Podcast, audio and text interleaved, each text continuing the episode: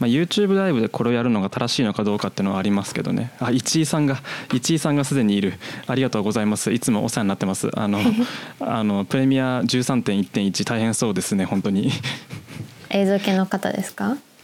はいあのプレミアプロのユーザーグループをあの主催してあのくださってるあの方がいらっしゃるんですけど。なんか強そうですねそうキックス FM 聞いてくれてるとかね。僕があのツイッターにあのプレミアの 悪口を書くと即レスしてくれて そうあのなだめてくれる？そういや問題解決をねあの測ってくれるっていうへあのはいあの本当にいつもお疲れ様です。なんかオープニング的なことしますか？じゃあまあぼちぼちちょっとそれっぽくやっていきましょうか。はーい。じゃあここから用意ドンでいきましょう。はーいえーというわけで今回はですね、まあ、実験的にあくまでも実験的に、えー YouTube でライブ配信してます、まあ、本当は、えー、ミックスラーっていう一応あの音声だけを配信するライブ、えーなんだプラットフォームがあったりするんですけどそれチェックしてみたら、えーマンスリーライセンスが1,000円ぐらいかかるので、えーあの一応今回は断念したというまだこちょちょちょっとあの先行きが見えないので断念したっていう実は経緯があります。YouTube プレミアムでない人はごめんなさいっていう感じ、うん、頑張ってちょっと再生画面から聞いていただけると、はい、嬉しいです。はい。えー急に喋んなくなりましたけど、えーあというわけで、はい、いや黙った方がいいのかなと思って。いえいえ。えーというわけで、まあ、皆さんご存知の通り、え2回目の出演でございますけれども、えー今日のゲストは、えー夏美斉藤さんでございます。よろしくお願いします。こんばんは。こんばんは。夏美です。最近元気ですか？最近はなんか結構元気ですよ。最近も。最近も？最近は。元気です元気ですか？大あの大学行ってます？はい行ってます。あだ一応大学生なんですけど。あ、うん。自己紹介軽くしよっか。あそうですね。初めて聞いてる方もいるかもしれない。えっと一応大学生で大学通いながら、えっと、大学ではデザインの勉強してるんですけど、えっと普段はまあデザインとかイラストのし仕事をフリーランスでやったりなんかえあのてそういうことしてます。うん。あれ大丈夫だったかな、大丈夫です。まあなんかうん。あのもっと詳しく知りたい人は、えー第2回ですね。キックス FM 第2回をあの聞いていただけるとね。あのね。いろいろ話してますんでね。結構根掘り葉掘りね。そうですね。いろんなインターンの話とかもしていただあいたんで。そうそうそうそう。なんかそうお仕事してた時の話をうん。してるんでまあ興味あったらぜひあとはまあ。なんか漫画とかイラストがすごい好きなんで SNS のねそういうコンテンツについての話とかを二人でしたんだよね。そうですね。あれ結構面白かったですよね。自分で聞いてみましたけど。聞いた？自分で？いや結局恥ずかしいと思いながら聞き直した。ああそうなんかあのあれを収録した後、うん。あれオフであったんですよね。あそうなんですよね。たまたま。たまたまっていうかそうんフラットね。たまたまっていうかねそうフラッとこうオフであのご飯行ったんですけどまだ聞いてないっていうはずそう。自分の声が声聞くのが怖すぎて。うん、恥ずかしくて聞いてないって話だったんでそうなんですよ。聞きましたあの結局。でも結構いいこと言ってて。そう結構いいこと言ってましたよね。結構いい 結構いいな濃い濃い内容でね。うん。まあそんな感じで。ちょっとプリン食べながらやってもいいですか？えプリン食べんの？プリンね食べてんだよね今。なるほど。えっとあれですね。あのなっちゃんが来る時はおやつタイムが必ず入るっていう。そういうてなんかそういうおやつタイム芸でいきましょうか。はい。今日はプリンなんで皆さん。うん。ローソンのとろけるクリームジャージー牛乳プリンおすすめです。あーうまいやつやん。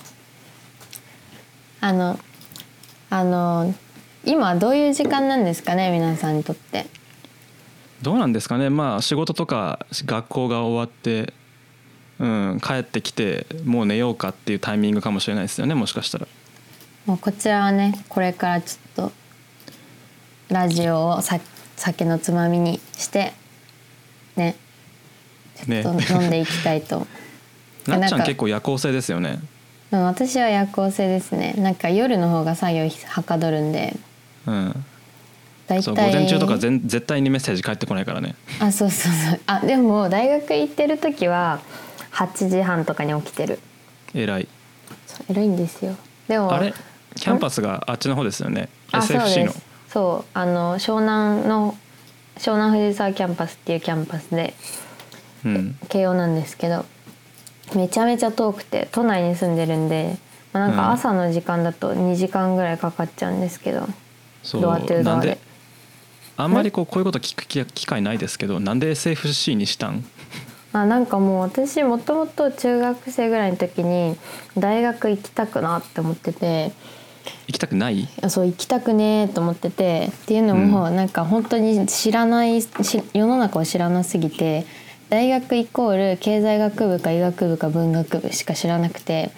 経済も興味ないしお医者さんになんないし文学とか興味ねえって思って大学行かないと思ってた時に、なんか SFC の大学生のなんかまあなんだろうがうその中学生にプログラミングを教えててそこでなんかトークみたいなのしてくれて、まあ、それに参加してたんですけどで SFC っていう大学があってこういうことも勉強できてこういうことも勉強できてって言ってえー、面白いと思ってそこから SFC しか考えずに、まあ、普通に受験生になり SFC を受けて、まあ、SFC に入ったっていうもうなんか選択肢がそれしかなかったっていう。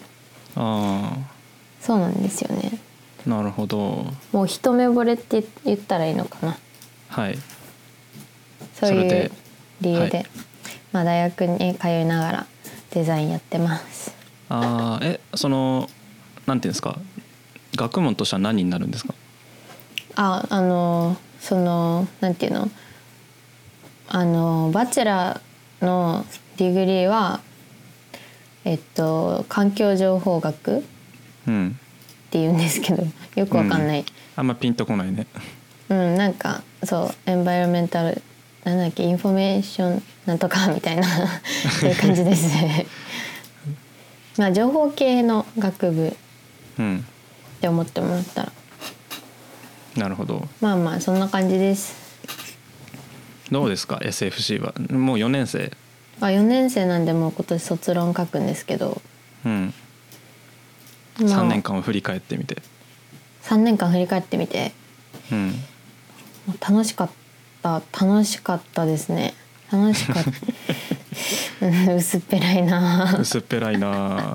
ちょっとじゃあ生。ちょっとちょっとうんハイボール飲んでいいですか？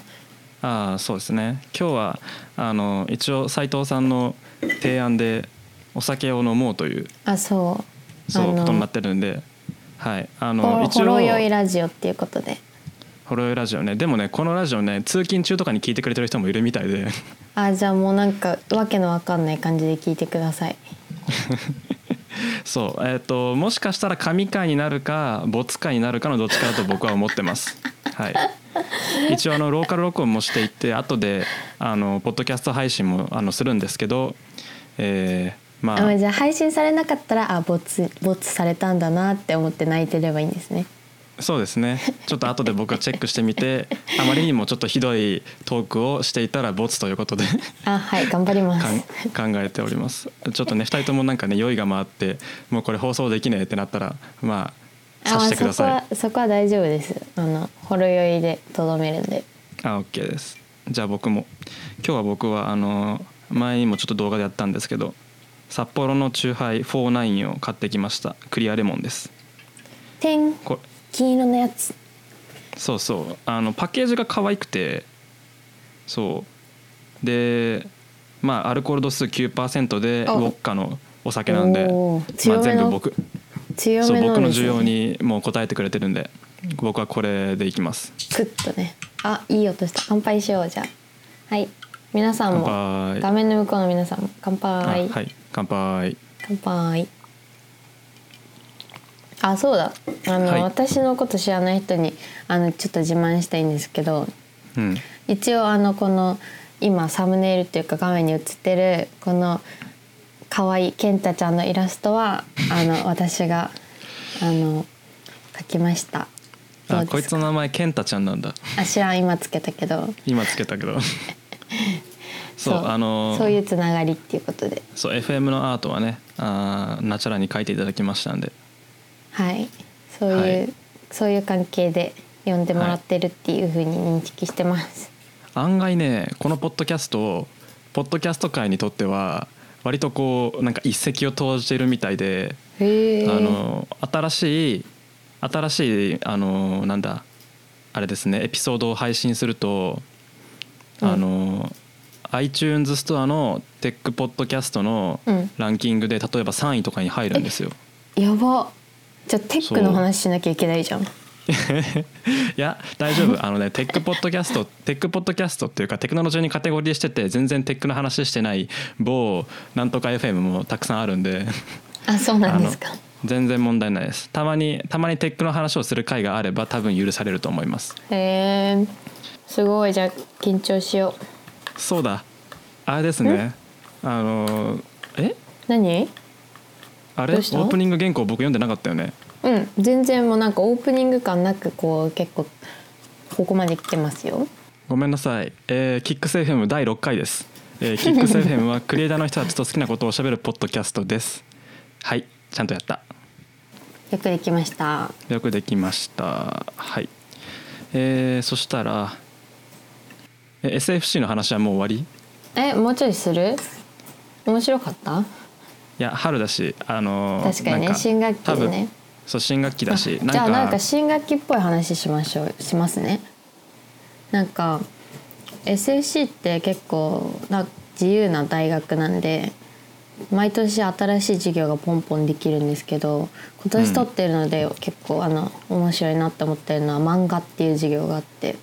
あ漫画あなんか見っていうのた気がする。そう漫画漫画学みたいなそういう漫画の講座が SFC に開講したっていうリツイートどっかに見ましたね。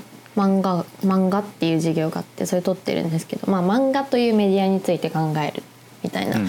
感じで講談社の方が来てあの講談社の方がとあのなんていうの？先生というか講師をやって、まあ、漫画っていうメディアの歴史について考えたりとか、まあ、今どういう状況でどういう未来があるのかみたいなとかあとは編集の人とか漫画家とかをゲストに呼んできてみたいな授業があってうん。いやあの面白いよねって思ってるんですけど。うん。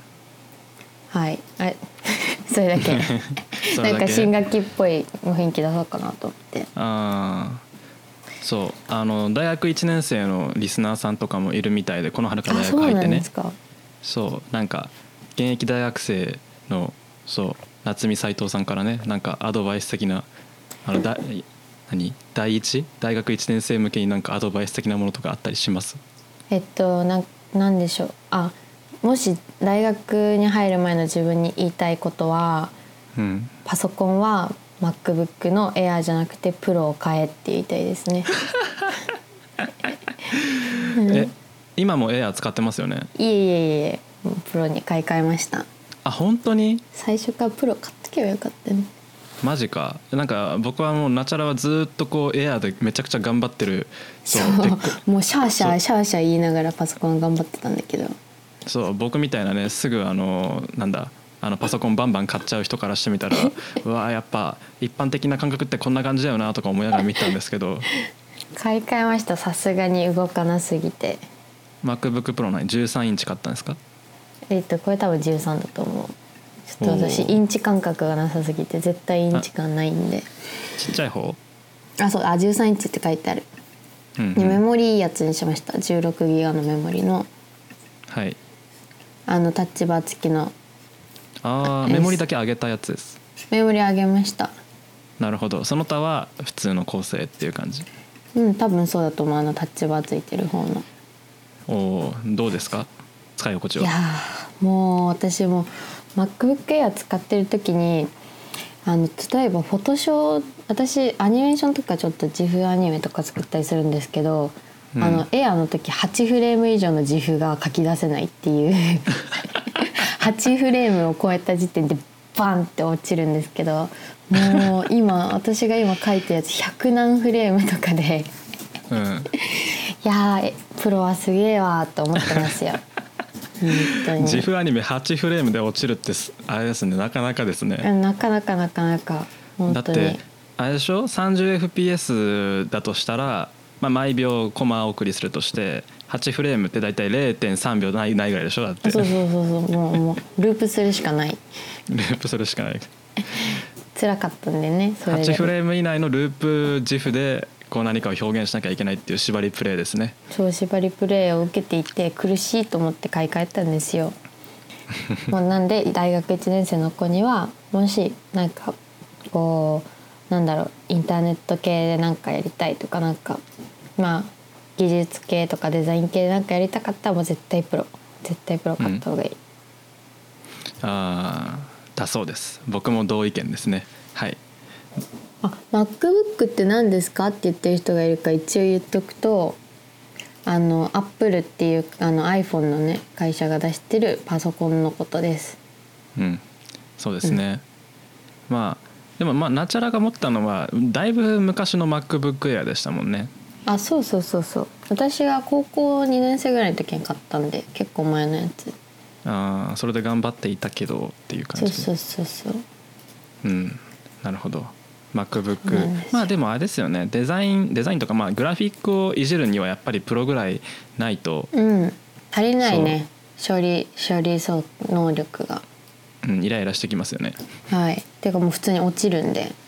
あの予期せぬホゲホゲで終了しましたとか言ってなんか保存してねえよってなったら本当にもう泣くんで。そう。まあ Adobe 製品って結構メモリーとかね要求してきますからね。よね。そうそうそう。そうさっきのあのえーなんだプレミアプロユーザーグループの市井さんも多分苦労してらっしゃると思いますけど、えーそうあの最近プレミアプロっていうあの、うんうん。なんだアドビの動画編集ソフトがあるんですよ。うんうん。時々使います。うん。そうあれのなんだ要求スペックというかうん。あの要求するメモリーの最低が32ギガになったんじゃなかったかな。えやばくない？それ。そう。まあ僕16ギガの,、まあ、あのメモリーのなんだえーパソコンで一応今も、まあ、それ使ってはいて普通に動いてはいるんですけど、うん。まあ、推奨スペックが多分それに変わってそう。えじゃあもうノートパソコンでやってるやつら死ねみたいな感じじゃないですか？なんかねそう。ななんかね多分ねアドビ今インドで開発してるらしいんですけどえー、そうあのなんかどんどんどんどん多分開発してる人たちは多分めちゃくちゃ高性能なパソコンを使ってるから、あー気づかないのね。だと思うんだよね。なんかこれはただただの予測なんですけどあの自分たちのパソコンでちゃんと動いているちゃんと動作しているからなんかあのこれでいけるだろうとか、まあ、推奨スペックこれぐらいにしとこうぜみたいな多分魂胆があったりなかったりすると思うんですけどユーザーってはるかに多分劣悪な PC とか古い PC で作業してるから、こうなんか向こう側で再現してなかったりあのなんだ把握してないバグバグバグっていうか、まあ、エラーみたいなものが多分大量にあるんだろうなっていうふうに僕は勝手に予想してますね。うん、なるほどね。それで不満がこう寄せられていると。そう。でそれで市井さんが頑張ってそれをこう広げてるんですけども。なるほど。偉大ですね。今あのアップデートが来ましたね。32GB になったんですけど、えー苦情が多くて推奨 HD なら 16GB ってことになりました。だそうですね。うん。ってことになりました。って変更されてもそのソフソフトウェアは別に変わってないからねうん、困ったもんですね。まあでもまあ最近結構アグレッシブなアップデートとかこまごまやってるんでまああるところは治りあるところはなんか壊れみたいなことを繰り返してますけどね、なるほどね。そう。いろんなリクエストに応えようと頑張ったらスペックが必要になりすぎた感じですねと、うん。そう。まあ機能追加は止まらないというやつですね例の、うんうん。どんどん機能追加機能追加を繰り返していって、えーまあなんかこうよわけのわかんないソフトウェアが出来上がるというのはまあね昨今ありがちな話ですけど。まあユーザーとともに育っていくんですかね。うまくまとめた感じで。雑なまとめでした。雑なまとめ。というわけでまあ Adobe 製品は結構スペックを要求するので、まあ、そこそこなそこそこいいパソコンを買っておきましょうという話ですね、さて何の話をしましょうか？そう一応なんかあのそう今日2回目だからね今村さんがあのちょっと気を抜いて私に当日にねトピックをトピックメモを渡してくれたんで一生懸命一応考えたんですけど。いやまああれいやまあなんかどうせほろ酔いだしそうそう。なとかちょっと私はもうなんかむしろあのトピック用意しないでアドリブで行く感じかと思ってたいやアドリブはややっぱりねあれなんですよ。こう話題がななくなった時に事故が起こる可能性があるなって思ってるから。なるほどね。そうやっぱ話題だけはねちょっと先にメモっておきたいっていう。うん。あそうコンセンサスが取れると保これこれいけっかなみたいなこうなんかあれもあると思うんで。これは、はい。あの先人たちが積み上げてきたあのポッドキャスト収録ノウハウだと思って真似してます。なるほどね。いや、まあ、一応なんかいくつか書いてきたんですけどこれぼ僕はインスタやフェイスブックがそろそろ終わると思っているとは思わない話っていう。これなんですか？あこれはなんかちょっと挑発的な話になっちゃうかもしれないんですけど、うん。あのグミっていう会社の国光さんっていう人があのすごいあのすごい方なんですけど起業家の方で。あのノートで「僕はインスタやフェイスブックがそろそろ終わると思っている」っていう記事を3月あ、まあ、1ヶ月前ぐらいに出していて。うん。まあなんか承認欲求をベースにした SNS は続かないってそのいいね承認欲求のためにいいねだけをもらうような SNS じゃなくてなんかもっと夢に共共同してくれる人を集められるプラットフォームとしての SNS っていうのがこれから熱くなっていくから僕は今こういうサービスをやっていますっていう話なのかな？支援してって話なのかな？なんかまあそういううん。そういう記事なんですけどまあなるほど。とは思わないっていう私のまあそう。最近思った話をなるほど。ちょっと今村さんにわないはナチュラの部分部あそうそうそうそう。と思わないって私がこう付け加えてるのね。はいはいまあなんか気になる人は僕はインスタやフェイスブックがそろそろ終わると思っているっていう記事をちょっと見ながら話し聞いてもらうといいんだけどいいと思うんですけどちょこれじゃああの You- YouTube のコメント欄にはリンクを流しておきますね。あさすが。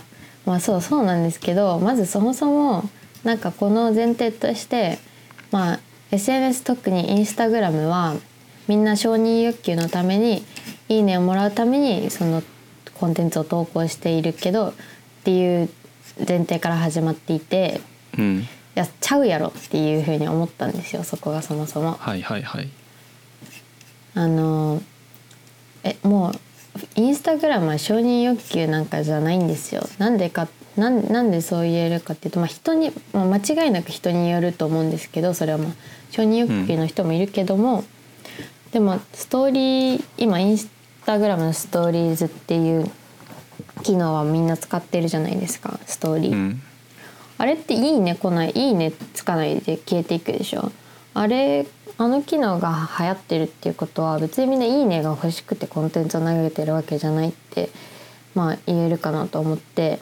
うん。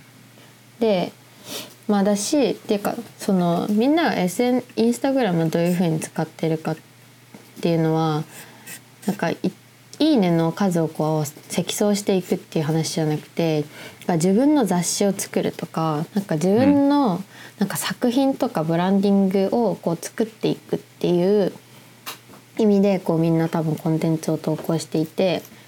うんそれでまあそこにこう共感する人が集まってきてとか自分が共共感するその世界観の人をフォローしたり、まあ、保存そういう投稿を保存したりとかしてうんとまあなんてなんて言うんだろう。自分の入りたいコミュニティに入ったりとかつながりたい人とつながったりとか、まあ、あとはその自分のその目指していく世界観のセンスを磨くみたいな意味でまあみんなインスタグラムを使ってるんじゃないかなって思ってるんですよ。結構そのあごめんなさい。一人でいっぱい喋っちゃった。あ全然続けてください。そう。あのなんかまあ多分初期の SN インスインスタグラムとかは普通にみんな自分の写真投稿してどんだけいいねつくかみたいな感じだったかもしれないけど今の人たちはもっとみ、うまく SNS を使ってるしおお仕事につなげてる人もすごいいっぱいいるからもう絶対そういう世界あのその承認欲求だけの世界じゃないっていうふうに思ってうんそその辺どう思うっていうのをちょっとあこれはキックス今村に聞きてえというねことで持ってきた話題です。なるほど。まあどうなんでしょうね。うん。まあそのインスタが承認欲求ベースの SNS かどうかっていう点についてはうん。僕は結構ナチュラルの言ってることはなんか分かる気がしますね。うんうん。そのなんか「いいね」がなんか実際その承認欲求とかなんか割とこう SNS を語る文脈で出てくるじゃないですか、そうですね。その単語として。うん。でもなんかあんまりピンときてなくてうん。なんか「いいね」が来たから嬉しいっていうなんかモチベーションでやっている人はどれぐらいいいんだろうなみたいな。なんかそんなにいいねたくさん来てもさ満足しないよね別に。わかんないけど。まあちょっと前ちょっと前はありましたけどね実際そのなんかキラキラ女子みたいな単語があったりとかして、まあそのなんだ例えば、えー SNS、まあ、とも主にインスタですよね、うん。に投稿する用のまあなんかファンシーでラグジュアリーでリッチな写真とか、まあ、自分がどれだけ、うん、なんでしょうね。あ素敵な暮らしをしているかっていうことをこうアピールするこたためになんかお金をたくさん使っちゃってとか実態から離れた生活をしてうん。いいねいいねもらってみたいな。そういうなんかまあなんでしょうねインスタ破産みたいな、うん、話は一瞬なんか上がりましたけど、多分今でもそういう人はいるっちゃいるけどメインストリームではないと思ってて、うん。そのうーん。うん。まあメインストリームではないと思うんですよね。うん。やっぱりみんなもっと自分の世界観をこう作り上げるなんて言うんだろうな。アウトプットとしてのインスタグラムみたいな。うんイメージが強いなっていうふうにまあこれも自分のバイアスで見てるからそう見えるんですかね。どうなんですかね。でもある意味そのストーリーズがなかった時代はそれでなんかそれもなんかありえたと思うんですけど、うん。さっきなっなっちゃんが言ってみたいになんか今ストーリーがあるじゃないですか、うん。そのストーリーがなかった頃の、まあ、四角い写真だけのインスタの状態ってなんというか、まあ、ショーケース的じゃなだった気がするんですよね。自分が綺麗なところだけうつあの撮ってうん出すとか、うんまあ、なんかこの間話したかもしれませんけど外外向きの自分が写っている瞬間をうん一番こうなんか綺麗に切り取って並べて集めておくみたいな。うん。うん、なんかそう自分図鑑みたいな素敵な私図鑑みたいな感じになってたのなってたなってた、うん、なってる人もいたのかなっていう、あるいはそういうバイアスで見られてたのかなっていう。うん気もするんですけど、あのもしかしたらそのこの記事で書かれてるようにその文脈とかなんかこうなんでしょうね。なんかファンを作りづらいとかうん。多分このこの記事の話って要はストーリーとか文脈を作れないよねインスタではっていう話だと思うんですよ。うん。うん、そのそこにファンが乗っかってこないとかうんうん。なんかこうそこに人間のリアルな人生が乗っかってこないみたいなそうですね確風かに。な批判のこうなんでしょうね。その取り方なのかなっていう気がしていてそれはもうなんかまさにストーリー機能としてのストーリーがそのストーリーコンテキストの部分をすごいこうなんか補完してくれるその機能として働いてるのかなっていううん。気はしましてますね僕は。うん。結局なんか一日で消えるじゃないですかあれって。うん。で割とこう適当にみんなまあいいろんな使い方してると思うんですけどあれ。うん。その切り取った自分じゃなくてリアルに生きてるとか今この瞬間、うん。このこの場所にいる自分っていうものをもうカジュアルにどんどんどんどんアップロードしていてそこにいろんな、えーテキストを載っけていっていろんなことを発信するみたいな。うん。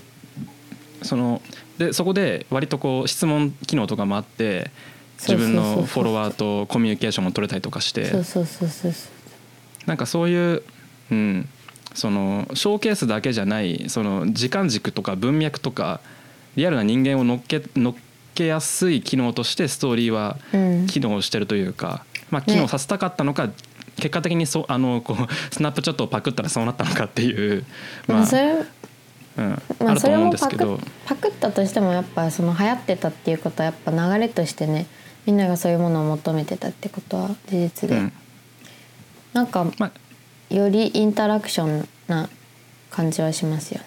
うん。まあ、結果として、まあ、結果としてかどうかは分かんないけどそういう感じに今は見えますよね。うん、うん。まあ、この記事が言ってるそのファンを自分のファンを作って挑戦を応援してもらうみたいなそういう SNS っていうのももちろんありだと思うし、うん。間違ったこと間違ってるとは思わないんですけどその承認欲インスタは承認欲求ベースじゃないっていうことだけね。ちょっと。うんさっきもやもこの記事を読んでもやもやしてたんですよ。この音声が届いてしまったらどうでしょうね。あ別に全然 OK です。いやーそうですね。あのモード学園かなんかな。よモード学園の広告のアートで「承認欲求」ってなんか後ろにでっかく書いてあって「いいねは自分につけるもの」っていうコピーが乗っかってる写真あったけど、うん。攻めてんね。うん、承認欲求かへえ。アップルのまめさん、インスタグラムはいいねの数の公開停止も検討しているようですだって。ああそうなんですよそうなんですね。そうそれそれテックニュース的に入れておくべきだしね「いいね」の公開停止「いいね数」の公開停止だから「いいね数」を競っているんじゃないんですよね。うんうんうん。っていうか「いいねいいね数」を競う流れっていうものを、うん、なんか止めたいっていうことなのかもしれませんねもしかしたら。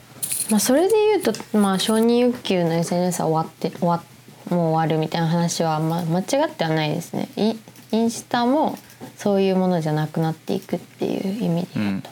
この1個目のパラグラフというか段落はとてもそうだと思うけどインスタとフェイスフェイスブックは分かんないけどインスタは承認欲求ベースの SNS からはなんか離れ始めてるのかもしれません、ね面白い話ですね。うん、まあでもなんか多分この記事の前提というかこのエントリーの前提となってるバイアスも僕分かる気がして。うん。結局インスタっていうその静止画ベースその切り取りの静止画ベース、主にね、うん。のあーなんだプラットフォームってやっぱり文脈とかこう人間のストーリーを載せづらいよねっていうのはあるかもしれませんよね。あくまでテキストがサブではサブではついてるけどメインメインのコンテンツは一枚絵写真であるっていううん。ような感じがしてるし、まあなんか誰かを流れで追っているというよりは写真単体を、えー楽しんでいるっていう、まあ、認識のされ方も多分してると思うので、うん。うん。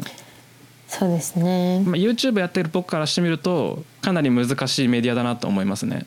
ああそのちょちょっとしか見せられないからってこと？そうですねだって、うん、インスタ上であのやっぱ僕が YouTube 好きなのってあのコンテキストがすごい載るんですよ、うーん。そう文脈がすごいこう載るじゃないですか YouTube ってこ例えば？の人この人は昔、えーこういうところから始まってでこのこの時点でこのカメラを買ったとか、えーこの時点でここに引っ越したとか確かこの時期に応援感あるな。そうこの時期にこういう動画が増えていったあるいはこういうことをやらなくなったこういうチャレンジをした誰かとコラボした企業案件が来るようになったとか、うんあーなんでしょうね100万人登録達成したとかね。そうあるいはそうリアルな生活ってものが結構映しやすいじゃないですか僕はこういう生活してますとかなんか家こういうことにしましたとかね。そうそうそうそうまさにそうなんですけど うん。そういうこうリアリアルにこう生存しているか存在している自分自身というものをやっぱりまあ映像、まあ、画面と言葉とまあ、うん、音声で表現しやすいメディアだしチャンネル登録っていう行為もやっぱりそれにこうフォローしていくっていうそれを追っかけていくっていうことベースでなんか行われてるのかなっていうふうに思っていて。だからビデオ単体もそうだけどやっぱりその人が上げ続けるビデオの流れとそのコンテキストを楽しんでる消費してるっていうふうに考える考えてるっていうか、うん、それはマジで agree だな。まあチャンネルによる気もしなくはないけどメインストリームはそういう感じですよね。まあそうですね、まあ、メインストリームがどうかわかんない。でもヒカキンさんが例えば引っ越したとかいう動画ってめちゃくちゃ面白いわけですよ結局、うん。猫飼ったとか、うん。それそれってこうヒカキンチャンネルをこう見てたりとかヒカキンさんっていう人をこう知ってる人からするとやっぱりこう動その動画の流れの中では大事件なわけですよね。うん。やっぱり一つのこうターニングポイントとして非常に引きがあるそれはなぜかというとやっぱりヒカキンさんっていう個人の人生とか文脈に対してすごいこう関心というかもうすでにそれをフォローすることが面白いと思っているっていう彼が次にどういう活躍をするかとかどういう動画を上げるかっていうことにも興味があるっていうことかない。そうっていうふうに思っていてそうだから僕 YouTube 好きなんですけどインスタだとやっぱりこうなんかビジュアルとして1枚への完成度っていうもので引いてくるっていうのがやっぱり入り口なんじゃないですか。うんうんうん。うん、そのこの1枚がかっこいいかわいい綺麗美しいっていうところでファンをこう獲得獲得していくっていうことが基本的なスキームになるのかなっていう気がしていて、うんうんうん、だからその、まあ、ストーリー機能とかはあれどやっぱり YouTube とかと比較するとやっぱりこう人とかその文脈をこうフォローするとか消費するっていうことは、まあ、比較的で比較的難しいメディアなのかなっていう、うん。まあ、認識ではいますけどね。確かに間違いない。うん、だからまあそういうなんかそういう比較の中でのバイアスなのかあるいは何でしょうね。うん。なんかそういう、まあ、ツイッターとかもそうかもしれませんよね。テキストをしょなんか流れを消費してるっていう意味では。うんうんうんううんん、だからテキストベースか、まあ、静止画ベースかっていうそのなんか強なんか特徴っていうのはももちろんあると思いますけどね。うんうん。うんいや面白いですね。まあ、そんな感じ。だからあの皆さんコンテキストを載せたいのであれば僕はもうコンテキスト仮説っていうのを自分で持ってますから。あのコンテキストが大量に載っているコンテンツ群というのが一番面白いんだっていうふうに僕は確信していて、うん。うん。時間がかかるしなんかアウトプットまで持っていくのも大変なんだけどでもハイコンテキストなコンテコンテンツって多分絶対に一番面白いはずなんですよ。うん。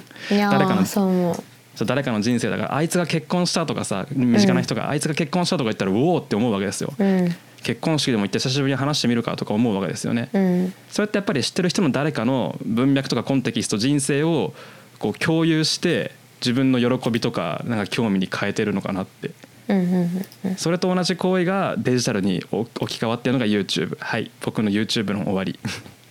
本にしましょう。これ今言ったこと本にしましょう。それは言うそれはまあ登録者100万人ぐらいいったら本にします。本にしましょう。あの仮説証明なんでそれは、うん、仮説検証だから。じゃあ楽しみにあのコンテキストを追っていきます。そう。これはただの愚痴なんですけど。そう。どうぞコンテキスト仮説に立っている僕は魅力的なコンテキストを作ることがコンテンツなわけですよね。うんうんうん。はいじゃあなんかもう自分の人生活とか人生もある意味で侵されてる。なんか侵されてるというか結局まあなんか強いられている感じはあってうんうん。やっぱりこうどんどんどんどんよりこう刺激的というか、まあ、文脈として面白いようなムーブというものはなんかしてししし続けなきゃいけないなっていう風なうん。あのーなんか意識は最近あってでもなんかいいいいいいなんていうか刺激になりそうですねそれは、まあそうですね。まあそれはなんかなあなんですよ。そのいい刺激にもなるし苦し苦しみでもあるからそれは。やっぱり、うん。その変化し,、し続けるっていうことは、うん。そう。なかなか大変だからいやでもまあ頑張っていきたいなと思ってるんですけどね。今なんかちょっとコメントあんま読んでなかったんですけど今村さんと斉藤さんの好きなお寿司のネタは何ですかっていうすごいこの 今話してた内容とは全然違うけど可愛い質問が。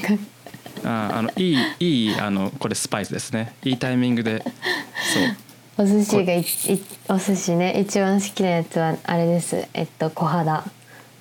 小肌。えひ小肌って光り物？光り物。ああ僕はね僕は縁側ですね。あー縁側ね。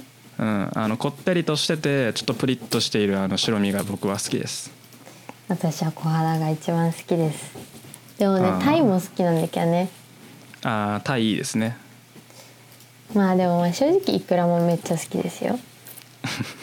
共通点があんまりないけど、全然ね今噛み合ってない一回も、うんまあ、寿司ネタ寿司ネタの話いいですね。はい以上ですああのあれだ。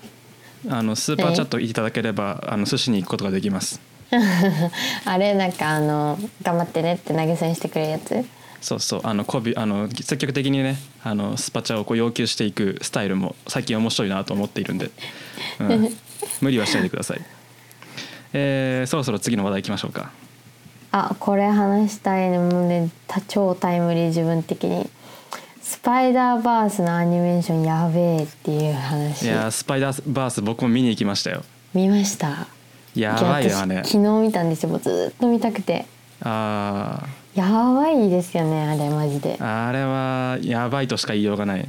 いやマジで金かかってるし手間かかってるしもうマジでやばかったんですよ。何がやばいかってあのアニメーション、まあ、今村さんも知ってる話かもしれないですけど 3D アニメーションの上に 2D アニメーション載せてどういうことかっていうと 3D アニメーションなんか例えばピクサーとかの映画とかって大体こうキャラクターが 3D モデリングされたりとかこの光の反射とかがこうあのーソフトでこうなんていうか制御されて影のできる場所にできるべき場所に風ができるとかそういうふうに計算されてこう、まあ、3D モデルたちがこう動いてあのアニメになってるっていうものなんだと思うんですけどそのアニその 3D でアニメーション作ってその一コマ一コマに手書きで載せていくっていうことをやってるんですよ。うん。やばくないですか？それ。もうい一旦アニメーションできてんだけどそこに手書きでい一コマずつ載せてるっていう。まあ一コマずつ載せ多分一コマずつ載せて。そうそう背景とかなんかその人物以外のオブジェクトは結構その 3D のものが多いんだけどその上に立体的な 2D の手書きアニメがアメコミ風の手書きアニメが乗っかっているっていう。そうそうそうなんですよ。そのアメコミ風もともとスパイダーマンっていうのスパイダーマンの結構なんかなんだろう。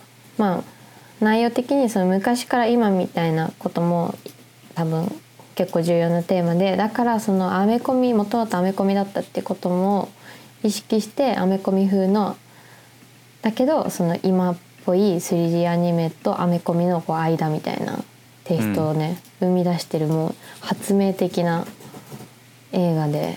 うん。マジでだからこう作品のテーマとなんでしょうね。作品のテーマとそのストーリーとそのなんだアート。アートというかうん。表現ですよね、そうそう。が全部こう一つのなんか思想というか一つ幹の通った思想の中に成立しているっていう。そう。ややばかったですよ。普通にストーリーも面白かったし、うん。でなんかあのえっとまあソニーソニーが作ってるのかな？あの映画。うん。えっとままあマーベルっちゃマーベルだけど。ソニーソニーのえっとソニーなんなんだっけ？ピクチャーズだっけ？うん。まあソニーまあまあソニーっていうのはどうでもよくてえっと最初初期にコンセプトコンセプトアーティストの方で初期にあの初期の3年ぐらいかな？なんかいたアルバアアルアルベルト・ミゲミルゴ。全然読めないんだけどアルベルトっていうあのコンセプトアーティアルベルトさんっていうコンセプトアーティストが、まあ、初期に参加しててもうこの人が記載で最初の一番最初のストーリーボードあのなんて言うんだろう、まあ、大枠を、まあ、作った人なんですけど、まあ、なんか結果的にソニーと関係悪くなって最後までの制作チームにいなかったらしいんですけどその人ねこう今ね今村さんとシェアしてるリストに彼のインスタのリンク貼ったんですけどネットフリックスで、あのまあ、彼が監督してるのかな「ウィットネス」っていうあのなコンテンツが始まっててこれはドラマかな？映画かな？私見てないかわかんないんですけどそれも同じテイストで書かれてていやマジでこの人天才やってうんいうちょっと今自分の中で最もホットトピックスを話したら視聴者が結構減りましたね。あそう？そんなことない？えまあこんまあこんなもんですよ、うん、熱い熱い。垂れ流しのそう垂れ流しの音声コンテンツこんなもんですから、うん、あのもっとコアなファンを増やしていこうという感じですけれども。や。っぱりあのこのアルベルトさんうん。のやっぱりアートはなんかモダンなアメコミ感がすごい強いですよね。そうそうそうそう。なんかモダンもそう。何なんだろうねこう。そう顔とかもさなんか浅黒かったり紫だったりさあなんかこう。色の使い方が独特っていうかさ。ねそうやっぱりあのスパイダーバースもなんかカラーリングがすごいこう独特でしたようね、ん独特だったね。うん。色彩とかとか調なんかこう色ののせ方とかすごいこうなんか、ううん。ん画面一つ一つがすごいこうアートな感じがして。わかる。その表現。うん。本当に良かったんで、みんな見に行ってほしいんですよ。でもなんかあれいつから公開してるの？3月頭ぐらいかな？なんか、うん見に行こうと思ったら字幕で見たかったんだけど字幕やってんのが立川の映画館しかなくて今。あ全部吹き替えしか残ってないし六本木の映画館とかも終わっちゃってるしだからもう昨日立川行ったよね。ーあー。立川行った？あ立川行った。行った。やば。いやースパイダーバース素晴らしいですっていう話素ですね。晴らしかったです。っていう。昨日のね熱が冷めないうちにポスターとかも買って僕動画の背景とかに飾りたいなってすごい思ってるんですけどね。まあ確かにすどんなポスターだったんだ？いやなんかねあのキャラクター分あるんですけどいろんな。あそうなんだ。うん。なんかキャラクターごとにテイストが違うっていうのも結構面白い試みだったよね。あー確かに。なんかそのいろんな時代いろんななんか文化のそのなんていうの？キャラクターというかデフォルメされたキャラクターっていうの？うん。すごい記号的な部分もふたくさん含まれているキャラクターたちがこうい一堂にこうボンと返してそうすごいこう同じ画面にね。そうすごいなんかなんかメタメタ的でもあるし。そうなんかアメコミ風のもいるしなんだろうなんか白黒モノクロアニメ風のもいるし、うん。なんか日本の萌え系のアニメもいるしっていうのがね結構意外と成立しててあれはもうさすがだわって感じでしたね。まあちょっとじゃあそれぐらいにしときますか、スパイダーバースの話。見てない人いたらなんかあの分かんないだろうし。あーあペニーだ。ペニーペあのペニー。ちゃんが。ペニー・パーカーちゃんが日本ではすごい人気ですけど。可愛かった。そう。あのすごいジャパニメーション的な、ね、テイストとかね。日本の高校生っぽいエッセンスとか。そうそうそうそう。そうそう。あの漢字が出てくるユーザーインターフェースとか。そうそうそうそうそう。そうなんかうわティピカルみたいな。そう。すごいでもテこィピカルだけどなんかなんだろういやらしさはなかったよね。うそう。もっとね喋ってほしかったんだけどね。うん。あまの、ペあのペニーちゃんがすごい人気だってのを僕ツイッターでそうあの流れてきてて知ってたからおこんこんなん出るんやと思って楽しみに見見に行ったんだけどああんまり喋らないみたいなもっとセリフ セリフが欲しいみたいな。でもっとペニーちゃんを見せろみいたいな。あの子がさなんか主役準主役みたいな感じなのかなと思ってツイッター見てて。で言ったらさあ5分の1みたいな感じかって。そう結構いやでもね結構5分の1にしても結構ちょい役な感じが あって。えそうだよねそうだよね。全然出てこない全然出てこないと思いながら見たんだけど最後の方っていうか、まあ、後半にかけて出てきて、まあ、たまにたまに画面に登場してちょいちょい何か何かするみたいな感じなんだけど、うん。もっとペニー・パーカーちゃんを見せろよっていう。そういうねそうあのただの文句ですけどこれは。ただの愚痴ですけどこれは。なんか続編とか出てほしいですねそしたら。そうですね。でもあれ作るの大変でしょうね。え相当時間とお金かかってるよ。だってもう最後のクレジットのあの関わった人みたいなのすごかったもんね量。うん。いややばかったですよね。ソフトウェアソフトウェアエンジニアこんないるの？みたいな。そう。いやなんかエンジニアリングとアートと 3D モデリングとそうなんか映画と音楽となんか全全部に金がかかってる感じ。ね全部に金かかって音楽も良かったよね。音楽も良かったですね。あんな映画日本で作れないなっていう。うん。本当ハリウッド映画でアニメやったらこうなっちゃいますよっていうなんかこう実力の差をこう見せつけられた感じがね。ちょっとありますねでもなんか日本人のアニメーター8人ぐらいかかってるらしいですよあれ制作に。あああそれも記事になってましたよねどっかで。そうなんだ。そう日本人のアニメーターさんでそうあのスパイダーバースに参加した人のインタビューとかもどっかで書いてあった気がする。ああもう読もいやぜひ皆さん見てみてください。皆さん見た方がいいですあれは。はい。じゃあはい。次行きますか、次ちょっと僕からいいですか？あぜひぜひぜひ。あいっぱいいっぱい来てる。そう結構書いたんですけどこれ AirPods はいけてるのか問題についてちょっと聞きたくて。あー非なん AirPods ユーザーの私にぜひ聞いてください。そう。なんでかっていうと、うん。まあネタにも入ってるんですけどそのなっちゃんが最近あの、デイリーガールでしたっけ？あデイリーギャルズ。デイリーギャルズっていうんだ、うん。あのでそのデイリーギャルズっていうそのイラストシリーズを始めたんですよね最近。そうそうなんですよ。なんか一日一つ女の子のイラストを描いて SNS、まあ、自分の SNS にアップするっていううん。日付が変わるまでに1日1個絶対書いてあげるっていう活動なんですけど。そう。あちょっと待ってくださいね。豆さんがねアップルの豆豆さんがあのお寿司の足しにということであ。のスーパーチャットをいただきました。すごい。360円。ありがとうございます合流できますねこれで。合流できますね。ちょっと100円寿司いきましょうかこれで。これで3貫を2人でシェア。そうですね。アップルに動きがあればぜひまたコラボしましょうと。ぜひぜひ。まあ アップルネタがは多分面白くなってくると豆さん登場することになると思います。はい。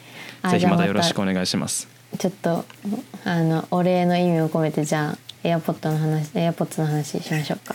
そうそう。で、えー話を戻すとデイリーギャルズうんデイリーギャルズが5日ぐらい前に始まったと思うんですけどはい。それの第1回の女の子の耳になんかエアーポッツらしきものがついてるなっ よく見ててるな。そう。僕これ見た瞬間に「え？ちょっと待ってこれエアーポッツじゃない?」みたいな。まずそこの確認から取りたかったんですけど。大正解大正解。そう大正解ですわ。だから僕のまず一つの関心としてはなぜナチャラはそうのん。デイリーギャルズの第1回の女の子の耳にエアーポッツをつけたのかっていう点なんですよ。なるほどね。ちょっと待って今見なちょっと一応振り返って見ながら答えようかな。うーんまあなんなんなんか私が描いてるこの女の子って結構あの可愛い系ではなくてすごいシンプルでうん。うんと表情無表情な感じの女の子を描いてるんですけどなんかおんちょっとなんだろうな。可愛いうん 可愛い感じだけどクールな女の子が描きたくてクールなっていうかなんだろうな。なんか別に無理に笑顔しないような女の子描きたいなって思ってでなんかまあエアポッツつけてる女の子ってちょっとクールかなと思って。ああなるほど。クールっていうかなんだろうななんかまずあこの人は AirPods をわざわざ買ってるっていうふうに思うじゃんみんな。うんあなんかちょっとあのなんだろうねあのデバイスとか好きなのかなとか、うん音楽なんかすごい音楽とかイヤホンとかこだわってんのかなとか思うかもしれないしうーんなんだろうなまあでもなんかとりあえず私はこのイラストはなんか一人で移動教室に向かってる女の子の絵なんだけど。なんか周りに人はいっぱいいるけどなんかもう気にせず音楽を聴いている女の子を描きたくて イヤホンつけようって思ってなんかわかんないけどエアポッツつけた。うん。そう。なんかその僕たちガジェット界隈というか はい。まあなんか、まあ、どこにでもあると思うんですけど特にこのこうアップル信者とアップルアンチがこう飛び交うような僕のチャンネルではですね AirPods はいけてるのかどうかっていう議論がですね常にあるわけですよね。うん。こう AirPods かっこいいじゃんっていうこう信者サイトと AirPods なんて出せよ、耳からうどんやないかっていう、うん。まあ、アンチサイドとが、まあ、常に対立を繰り返してるわけで、うんううんんあの非常に平和なんですけど。平和ですねそうとても平和な議論なんですけどそうあのナチャラの潜在意識の中にもう AirPods というのが女の子の、えーなんかこうパーツというかアクセサリー的なものの一部として、もう完全にこうなんていうの市民権を得ている気がしてそうまさに。なんかなんなんで書いたのって言われたから一応答えたけど結構無意識的に書いてて。うん、なんかこういう女の子は AirPods つけてるよね的な。そうそうそうそうそうそうあかでも多分その AirPods がいけてるかいけてないかのまずデザイン的なその AirPods それ自身のデザインとしては多分ちょっといけてない可能性はあって。ー なるほど。可能性はあってのその私はその僕らは僕らはちょっと反省ですねそれはちょっと。いやわ私はわかんわかんないですけど私はそんなに嫌いじゃないけどあまあでもなんかちょっとまあそこは意見が分かれるっていうのは納得できてあはい。けどなんかもうすでに AirPods 使ってる人がたくさん出てきて、うん。AirPods を選んでるっていうそのなんだろうなんだろうな。ポジショニング？そう。としてのいけてるいけてないみたいなのがもうすでになんていうか私の中ではあるなって思っててまあ、確かにでも AirPods を日常的につけて結構おしゃれして街歩いてるってかなりこうなんていうのかなアグレッシブなファッションファッションの主張ですよね。うんもしかしたら。なんだろうな結構 Going my way な感じは。うん。するかなと思って書いた気がする、うん。なんかでも確かに AirPods つけてる女の人って僕結構街中で見るとうおーってあなんか嬉しくなってすごい見ちゃうんですけど、うん。なんかこう顔なんかこう顔の特徴というかファッションとかを見てても若干こうなんか強めの人多くないですか、うんうんうんうん。わかります。なんかこう顔も結構キリッとしてたしてしてたりうん。そうなんかかっこいい系のファッションだったりかっこいい系のメイクとかしてる人がなんか多い印象。うん、だからまあなんかそうそうだと思う。斉藤さんは AirPods つけたいと思います？えつけたいです。ああなるほど。全つけたいんですけどうん。私すごいあの充電苦手マンでああ携帯ももうすぐ外で充電切れちゃうしっていうタイプでうん。もう絶対私イヤホンの充電切らせるだろうなと思ってデビューできてないんですよ、いやまあでもねそういうねズボラ人間にもやっぱちゃんと対応してくれる AirPods っていうものを僕は結構ねアピールしていきたいですね。PR 入りました。うん、あのやっぱりあの AirPods あの単体5時間でケース含め24時間なんで、まあ、1日2時間ぐらい聞く分には多分1週間ぐらい充電しなくてもね生き残りますよ。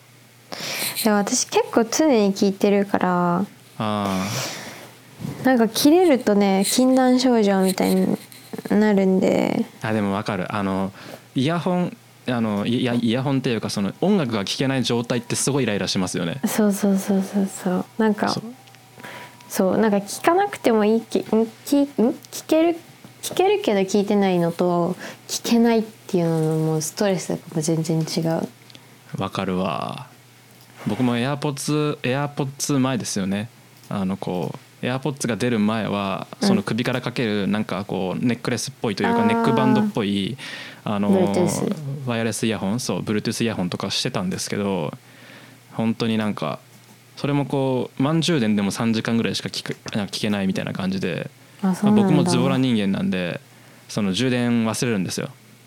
で充電忘れて例えばその家家に帰る道中音楽聴いてたら急にこうブツってこうねあの バッテリーなくなってで音楽そそこから聴けないみたいな。もうあのそれ以外のイヤホン持ち歩くのも面倒くさいから持ってないんだけどもう音楽聴けない。しかもなんかすごい中途半端。あと30分ぐらい歩かなきゃいけないのにみたいな。つら。そそういうタイミングでもうイヤホンの充電切れるとマジでもうなんかもう殺意殺意が湧きますよね。いやわきやしかもルンルンで音楽に乗ってる時プチッて切れてさ。確かに。その音楽が結構テンションに深くこう刺さってる時ってね、うん、そなんかそういう時ほどこうなんかダメージでかいから、ね。そう。それそれがねちょっと心配で変えてないんですよね AirPods ああなるほど。でもぜひ使いたいと思ってる。あーなるほど。じゃあ皆さん本あのナチュラルに AirPods をプレゼントするスパチャもお待ちしております。それはもうちょっと恐縮すぎて。やめときましょう。もうやめときましょう。やめときましょやめときましょう。うやめなくていいです。デイリーギャルズの話ちょっと出たんでちょっとそっち詳しく聞きたいんですけど。そうなんかそのデイリーデイリーっていうそもそもなんかデイリーっていう活動がクリエイティブ系の人たちはまあよくやってる人がいて何かっていうとまあ一日一個うんとまあ修行っていうか練習修作みたいな意味も込めて一日一個必ず欠かさずに毎日作品をあげるみたいなのが、まあ、デイリーっていう活動でなんかまあ、例えば CG やってる人とかでも有名な人で、まあ、何年10年ぐらいかな。デイリーやってる人10年もやってないかな。10年ぐらいやってる人とかがいてへそう、まあ、そういう活動がそもそも、まあ、一般的にあって一部界隈で。うん。で私も去年デイリー100日ぐらいやってたんですけどひたすら自分の描きたいイラストをあげるっていうのでやっててでなんか今日何話したいかっていうとまあなんかデイリーっていう活動いいよねっていう話。なんだろう。デイリー。おーとか今村さんだったら何のデイリーやるみたいな話聞こうって今日思ってたんだけど。はい。なんかその私は去年の春から100日ぐらいデイリーをやってなんかそそれデイリーをやってる間すごい自分が生き生きしてたのよ。うん。なんか毎日必ず何かやらなきゃいけないことがあるししかも自分のやりたいことでそれイラストも描きたいしうんなんだろう描けば描くほど調子になんなんていうんだ流れに乗っていく感じがすごいあって。うんでどんどん反響とかもあってそれが仕事に結構つながったりとかしてすごいなんだろううんなんか、ま、自分の流れを一日一歩しか歩いてないのにすごい最終的にすごい強い流れを作ってくれたみたいな感じがあって抽象的に言うと。すごいやってた時に生活に張りもあったしなんかすごい調子が良かったんですよ。はあ。そうすだしなんかその毎日何かを続けてるっていうことがすごい自分の自信につながって。大事大事。なんかちょっとしたイラスト描くのとかそんなに時間かかんないんですよ。私今今女の子のイラストだからちょっと時間かかるんだけど前やってた時はもう早くて20分とか、まあ、15分とかで仕上がっちゃうからうん。絶対毎日時間取れるじゃん？それぐらいの時間は。うん。けどまあ取るの結構難しいけどそれをなんかこうちゃんとやってるっていうのをその1日15分だけだけどそれだけでもうなんて言うんだ得られる自分への自信っていうのがもう本当にでめちゃめちゃ大きくて。うん。それであのまあでもとはいえ面倒くさいんですよ。なんか、うん。日付を超えた飲み会には出れないしもしくは飲み会中に絵を描かなきゃいけないとか飲み会に行く前に絵を仕上げてから家を出なきゃいけないとか。はい。まあなんかそういうのもあって100日ぐらいで やめちゃったんですよ。はい。でこれはあかんと思って再開したっていう。なるほどね。なんか毎日必ずちょっとしたこと本当に手間のかからないことだけど毎日続けるっていうのは本当にめちゃこんなに自信になるんだっていうのをすごいその時感じて。うーんなるほどね。手間のかからないことか。映像は手間かかりそうですけどねいやーなんかまあなんかその毎日投稿というかそう、うん。あの一日一個やるっていう話をし始めるとやっぱり YouTuber は毎日投稿しろよっていう話になってくるわけですよね。それはねちょっとやっぱねあのあそうでデイリーの大事私が個人的に大事だと思ってるのがなんか飲み会ベース。飲み会ベース。飲み会 めっちゃ飲む人みたいに思われてるけどまあいやまあまあなでもなちゃら飲み会好きでしょ？そうそうまあ好きです。そうそうそう。でもそんなにまあお多くないけどね普段。週に1回あるかないか、まあうんはい。まあそうそれでなんかまあそのさっき言った CG アーティストの人とかもすっごいクオリティの毎日上げてるから、まあ、そういうそういうのはちょっと次元違うんだけどデイリーで大事なことはもう毎日続けられるぐらい自分に負担のないことで続けるっていう。なんかうん自分がそのえ例えば私はイラストでやってるけど絵を描くってことは嫌いになったり本末転倒だからそうならないように本当にちょっとしたことで続けるっていうのがマジで大事でなんでうん。だから、その毎日投稿とかもヒカキンエビデーとかそういうのはすごいんですけどあの 無理しちゃダメ。もしねえ。デイリーやるなら。そうですねいやー難しいですよね。いやーやっぱりあのチューバーはそのなんていうの？チューバー。チューバーはこう毎日のアウトプットがこうもう目に見えてさらされてるわけで。うん。そう。そのなんか軽軽めの毎日をやるやる暇があれば自分の動画毎日作れや的なねうんなるほど、ね、部分もあるよね。なんか動画じゃなくてさなんかエビでしてみたらデイリー。えー、でもキックスギャラリーも続かなかったし。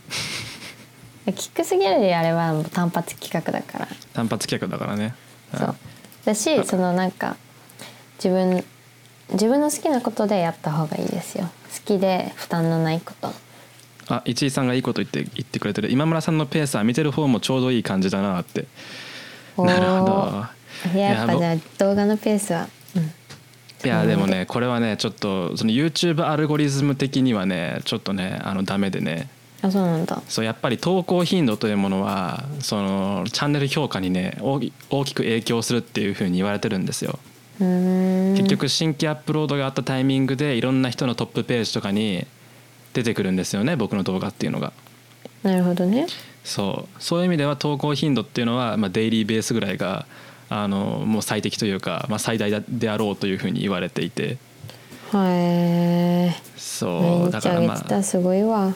そうまあだからその成長戦略としてのデイリーブログというか毎日投稿はすごく理にかなっているはずなんですよね。うんうんうんうん。うん、だから内容とかクオリティっていうこ言い方は僕はあんまり好きじゃないんですけどうん。まああのこだわって作っているかどうかとかねなんかうんうん。自分が納得して出しているかどうかとかそういうところはちょっとこう、まあ、考えていきたいななんて思っているんで、うん、あのうん。なんかねまあネタ余ってんだからやれよっていう話もあるんですけどなんか僕ぐうたらなんで本当に毎日投稿できてなくてごめんなさいって感じなんですけど。うん。いやそれはねあのねやっぱいいんだよそれで。ぐうたらでいい,、いいと思います。ああすごいあのあれですねなんかあの自己肯定感が欲しい人はナチャラにこうお金を払って あのご飯に連れてってもらうといいと思います。褒めまくるよ。最近ね人を褒めるのが好きですごい。うん。素晴らしい趣味ですね。そう。てか褒められるのが好きで褒められないとやってらんねえわって思って人を褒めてるっていう。けどでもまあ う嘘嘘は褒めてないし本当にいいなって思った時になんかあいいなって思った時えー、めっちゃいいなって言って褒めてあげるみたいなああなるほど。じゃあ皆さんあの今すぐあのつ概要欄に書いてあるんでなっちゃんのツイッターをフォローして今日のデイリーギャギャルズを褒めましょ 恥ずかしいじゃん。うはいそれでいきましょう。ありがてえ。うん。どんどんどんどん。やっぱりねあの自己肯定感はねあのああったらいいに越したことはないんですよ。その何、うん。ああるに越したことはないんですよメンタルヘルシーで。そう僕すごいメンタルアンヘルシーだし自己肯定感すごいあの低い人間だからあのすぐにこうメンタルアンヘルシーになるんですけどいやー今も頑張ってるしすごいのに。いやそうこんなのはねそう昨日もなんかツイッターでつみんなに褒めてって言っちゃったんだけどうん。そう。いっぱい褒めてくれたでしょ？そういっぱい褒めてくれた。すごいねあのあの頑張れる気がするするよ、うん、いやもうだって実実績が伴ってるから褒めてくれるんですよ。いやー、実績なんてないですよ。そんな実績的なものはないです。はい。一井さんうんいいと思う。毎日は見れないって言ってる。エブリデイと言ってもネタがあるのだろうか。ネタはね出すのもんですよやっぱり。あるかどうかじゃなくてやっぱり。なるほどね。ネタは作るものだからね。作ろうと思えば作れる気がするんだけどね。うん見てる方も体体力力。使うんだよなとか。濃いもんねコンテンツが割と。そうだからやっぱりそれもなんか問題だなと思っていてあの僕自分の動画見るとあのあこれ面白いなとかこれつまんねえなって普通に思うんですけどうん。なんかどれも頑張って見なきゃいけない動画になってるなっていうのは感じていてうんうんあのインリビングさんとか分かります？わかりますわかりますあインリビングちゃんの動画とかさ頑張る必要全くないじゃないですか、うん。うん、やっぱりああいう動画ってまああれはこうなんかやっぱコンテンツ力が高いからまあなんかヒットしてるところは常にあると思うんですけどうん。ただなんかやっぱりやっぱりこうなんかコンコンテキストをやっぱり植え付けるっていう意味でもなんかやっぱりねなんかね重たい動画ってあんまりそんなしょっちゅう作るもんじゃねえなと思ってるんですよね。そうですね。なんかクッションあってもいいかもしれないですね。そうクッションなのかあるいはちょっと今重たい動画を若干薄く薄薄めにするというか軽めにしてこうなんか形にするみたいなことは最近すごい意識してて。あそうなんだ。そう動画が重くならないように重くならないようにってこう撮影で なんかすごいこうビクビクしながら撮ってるんですけど。ビクビクしてんだ一人で。いやしてますよ。もう僕はあれだもんあの撮影する時めちゃくちゃもうなんか自分を奮い立たせてこう「よしやるぞやるぞやるぞオラー!」っつってこうさあの録画ボタンを押し始めて「どうも今村です」ってやるんですけど。そう。クソウケる。いや本当そうなんですねみんあの皆さんねあれだよ。なんかねなんか僕がなんかひょうひょうとカメラに向かって話してるように見てるかもしれないけど僕はなんか僕個人の中ではすごいこう葛藤となんていうの？こうなんかストレスがかかってるんですよあの瞬間っていうのは、うん、まあそれはそうでしょう。それも嫌なの。それも嫌なんですよ。もっとリラックスして動画撮れるようになりたい。うん。なんかさあのさ私結構ケミオとかさ聞くんだけどさなんかケミオとか時々動画のは最初が「ねえちょっと聞いて」みたいなそういう感じなの、うん。なんかずっと話してて友達に「ねえ」みたいな突然そこから始まるみたいな。うん。なんかそれぐらいのなんかこうさなんか YouTube のために生活合わせるんじゃなくてこう生活の上にたまたま隣に YouTube があったぐらいのうん。テンションでこうやれるのはすごいなと思いや本当そうなんですよね。続く人っていうのはやっぱりこう飾らないわけですよ、う。うん。やっぱりこうね等身大の自分というものをしっかりコンテンツにしていける人っていうのは強いですよね。結局その自分そのものがコンテンツなわけだから人間力でこうファンを集めてるわけだからすごいよねタレントだね。うん。いやでも今村さんもね結構そういうとこあると思いますよ。どういうこと？えキャラがいい。みたいな。褒め上手ですね。まあまあまあ。じゃあ次行きますか？次行きましょう。うん。え今のとこからなんかピックアップしてもいい？ああうんなんか面白そうなのがあればうーんとえなっちゃらの iPhone って何？これ。ああなんか iPhone10S が欲しいとかいうつぶやきをした気気がしたから。ああそれはそれは拾わないでほしかったな。あそうなの？今何使ってるんですか？あ私 そのツイートねいや私今セブンかな？エイトかな？あのアップルペイは使えるけどギリ使えるぐらいの世代なんだセああじブン。ゃあセブンかな？多分セブン。うん使ってるんですけど私がツイートしたのはなんか いや私も iPhoneSE から iPhone10 に変えたいっていうツイートをししたんですよこの前。うん。もうこれギャグで。SE じゃないじゃん。えそういう推じゃないの。あのねその1個前のツイートにね私がツイートしてるのがちょっと読むと、うん。iPhone を SE から X に変えましたと言ってる人がいてエロみを感じてしまったっていう私のツイートで 全然違う話で iPhone 変えたいとかの話じゃねえ。伝わりました？みんな。ああなるほどね、まあまあ伝わうん伝わんないでそのまま行きましょう。いやそういうネタありましたよね。ああるんだ。そうなんだ。そういうネタありましたよね。あのよく言われる話ですけどあの iPhone10 が出た時に iPhoneSE の形で iPhone10 が欲しいっていう、iPhoneSE の大きさで iPhone10 のような形のそのうん。Face ID がついてるねうん。あのああいう切り書きがあるモデルがあのエッジとエッジのモデルが欲しいっていう話をしてて、うん。えーなんだ名前は何になるなるんだろうなっていうあそういうことね。話をしたら iPhoneSEX じゃないのっていうそういうそういうネタは昔ありましたね。うん。そうなんだ、うん、今 10S でしたけどね。そう。そう。なるほどね。あのー聞かなかったことにしましょう。はいじゃあ次はい次。うーんえー、えーっとねうーんあなんかさ改改なんて言うんだこれあの言？語変わったやつ改元うん。の話コメントでしてる人いたよねそうですね。改元しましたね改元しましたね。これなんか話広がらなさそうだいやでもなんかあれですよね。やっぱりこの初のこう生前単位単位というこうイベントとさうん。こうんうもともと改元というかその改元のタイミングと次の言語が分かっているっていうそのなんか歴史的イベントに立ち会ったっていうのは結構そのジーンとくるものがあるなと思います盛りよ、上がったよね。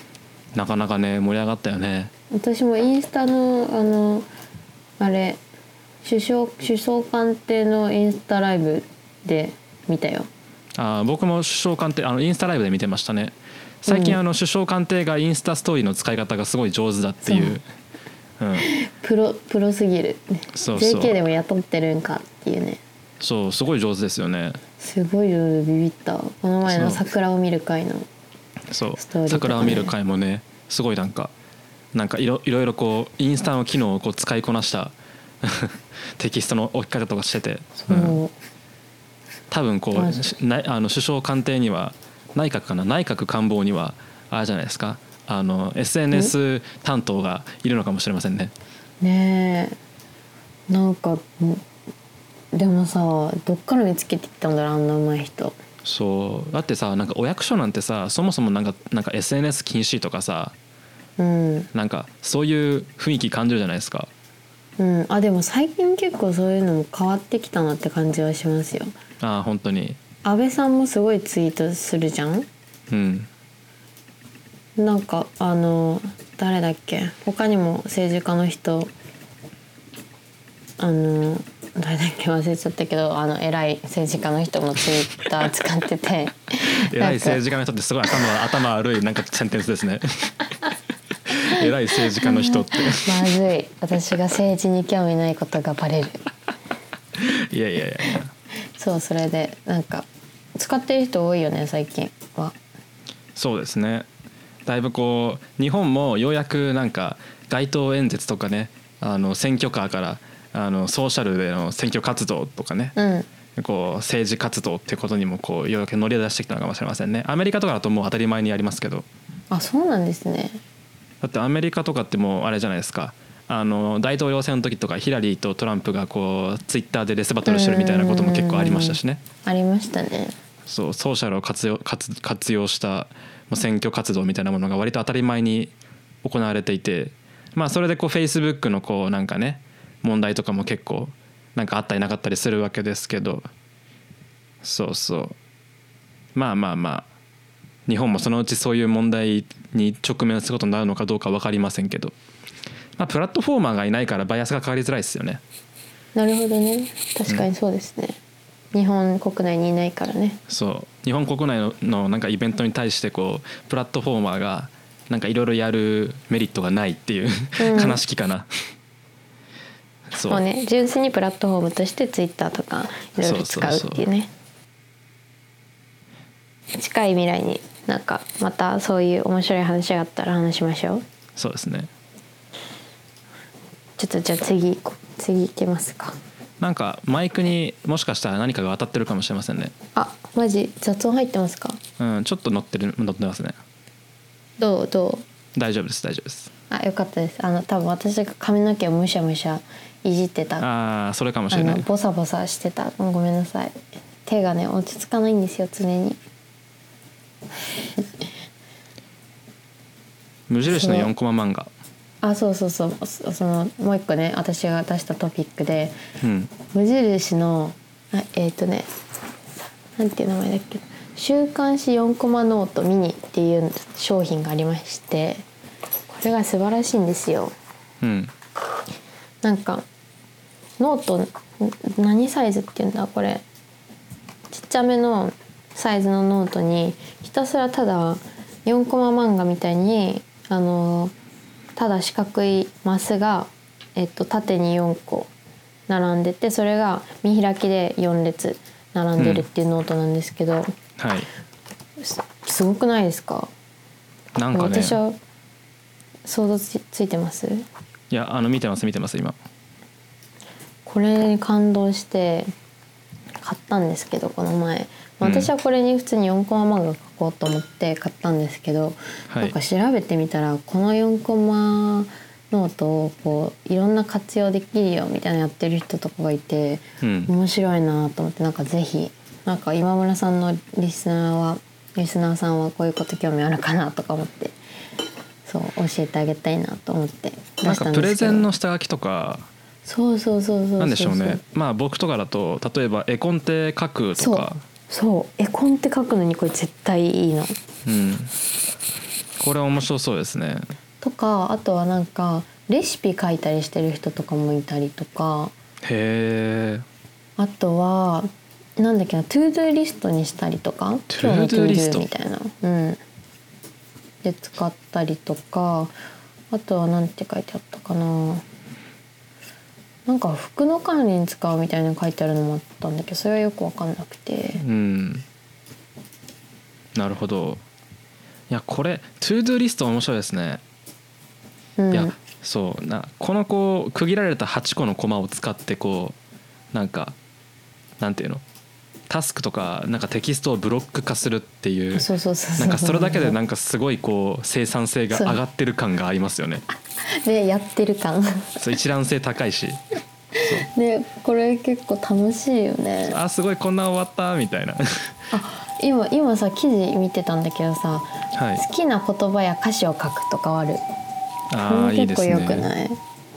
格言とかを書くみたいでも確かになんかこういうことっていろんなところにまとめなんかここういうまとめこういうものをまとめるそのなんかなんでしょうね、まあ、トゥードリストなりメモなりってみんなそれぞれ持ってる気はするんですけど、まあうん持ってる人もいると思うんですけど、なうん。なんかこう四角で区切られてるだけでこんなにもなんかこう整然とするのかってところありますよね。ね。えでもなんかもう四角で区切っただけなのにもうめっちゃやる気出るっていう。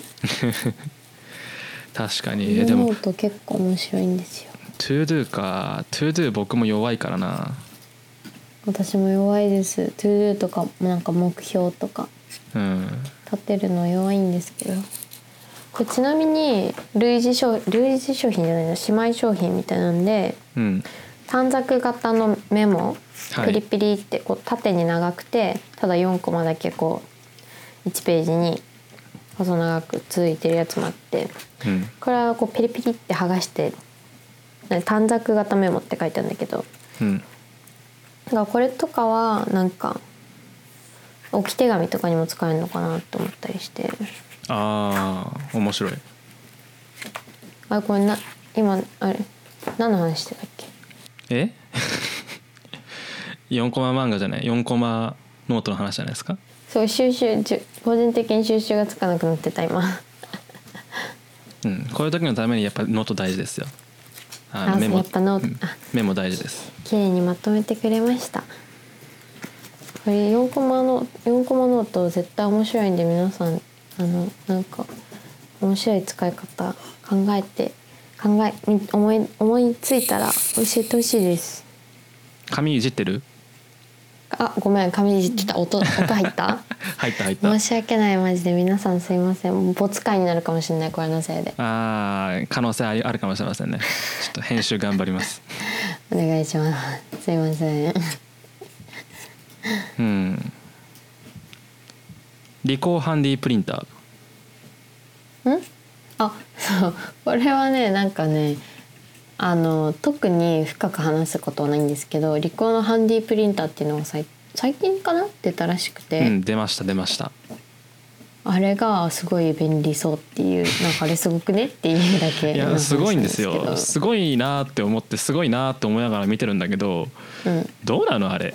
何に使うんだろなんか結構おもし面白いなって思ったのがメタ的に見て、このご時世でその紙媒体の印刷の新しいデバイス出すっていう そこが面白いなと思って。うでも確かにリコーは結構そういう尖ったねあのプロダクトを作りますからね。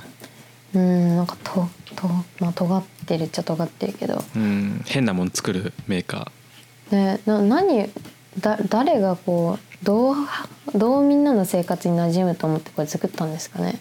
やでもなんか今ただの思いつきですけどはい。結構そのテプラのなんていうの代替的な使い方なのかな。うん使う？あんま使わないかな。使わないよね。誰が使うんだ？学校の先生とか使うのかな？うん。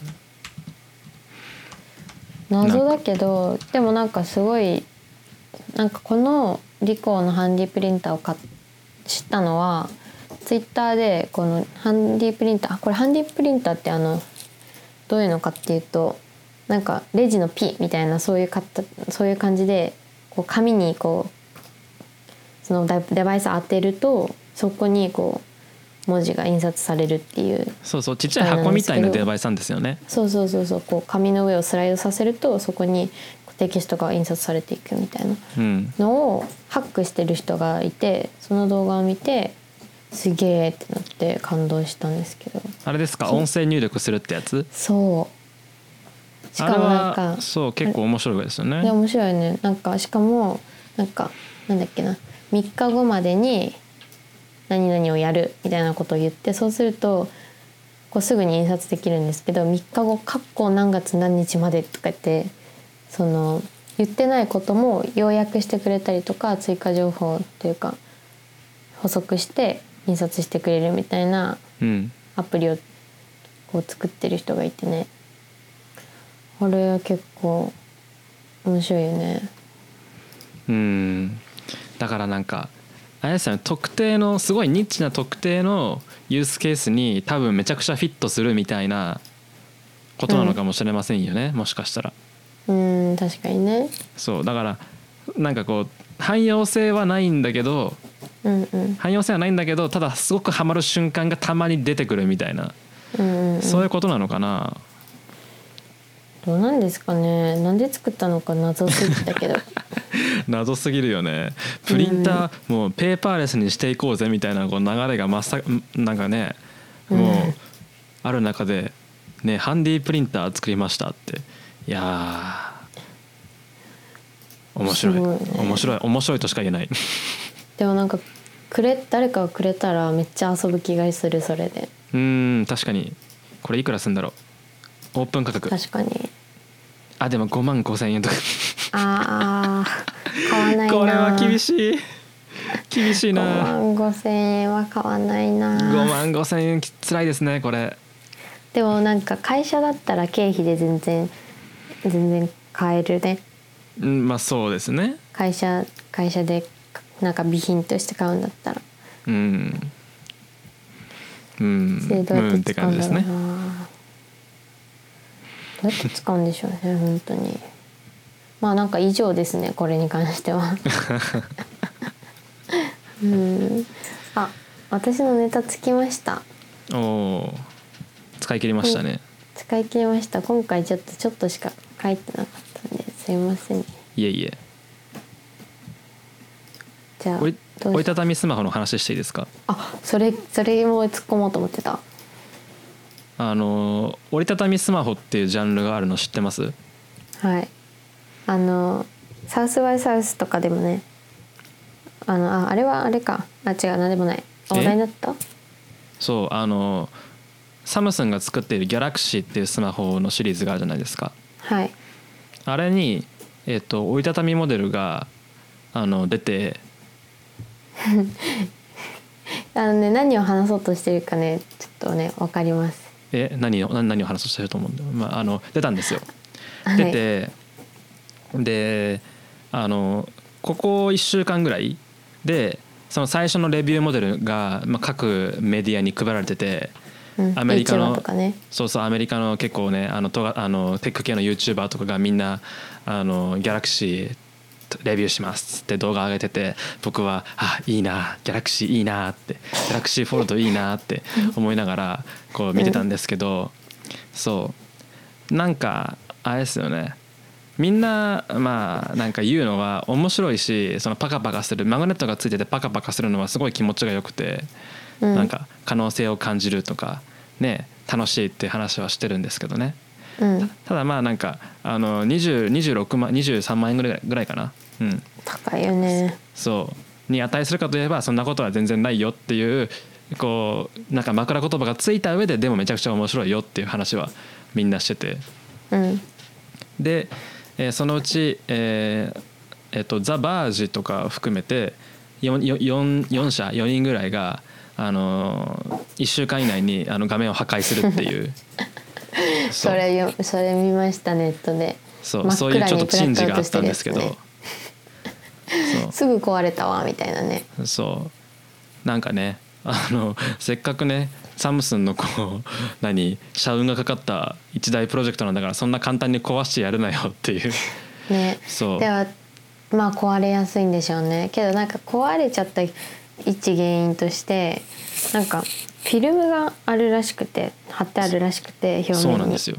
それ剥がしちゃダメなんだよねなんか剥がせそうだけど剥がしちゃダメみたいそうなんですよ。あのまあ僕が知ってるのは4人ぐらい。なうん。4人ぐらいの人がギャラクシーフォールドあの2日目で壊れましたっていう話をしてるんですけど。うん。そうそのうち3人ぐらいはその液晶？液晶じゃない有機 EL か。有機 EL の,、あの面その表示面の上に貼ってある、まあ、保護フィルム的に見える、そのまあフィルムを保護フィルム保護フィルムだと思って剥がしてしまったがゆえに、えー壊れてしまったっていうパターンらしいんですね。うん。本当は剥がしちゃいけない大事な部分なんだよね。そうそうそう。あそれは実際は保護フィルムではなくてそのこう液晶モジュールというかその画面のモジュールの一番上の層で、うんうん。そう。剥がしたらいけませんよっていうことがあるらしくて。でえっとなんか多分正規品その実際に販売されるロットに対しては箱にその注意書きが書いてるんだって。あそうなんだ。そう。なんか保護フィルムに見える、えー層がありますけどそれは剥がしてはいけませんと。剥がさないでくださいって あの故障する可能性がありますよっていうふうに書いてあるらしいんですけど、うん。その YouTuber とか他のメディアに配られたあーロットに関してはその表示がない箱にその表示がないパターンだったらしくてそう。しゃあなしやな。でそれであそれでみんなあなんか液晶保護フィルム貼ってあるやんみたいな感じでペリペリってやろうとしたら、えー壊れたっていう。なるほどね。でもさゆそうじゃなくて壊れた人も一応いるわけでしょ。そうなんですよ。4分の3はそのパターンなんですけどしかし4分の1でそうじゃないパターンで壊れたという報告があるわけでございますよ。まずいですよね。4分の1でそれが起きてたらそれがザ・バージっていう、えーアメリカの、まあ、結構超大手のテック、えーメディアうのん。話なんですけど、うんうん。そうその1日前に「おギャラクシーフォロード届いたやつおもろいやん」っていう動画を出してたんですけどそこは。次の日にそのメディアは「ギャラクシーフォロードどうなのこれ」っていう動画を出すこと出すことになるっていうそういうなんかね なかなかこう面白いイベントがあったんですけど。ねそれは。うん、まあ普通に使ってたし画面はまあ結構その動画に撮るようにまあ頻繁に拭いたりとかししてたんだけどでもうん。そんなこう落としたりもしてないし雑な使い方もしてませんと。で総評としてやっぱりこれ壊れやすいんじゃないの？すごくこうアンステーブルなんじゃないの？っていううん。ところがまああ指摘されてはいましたね。まあそりゃそうでしょうね。曲がるんだから。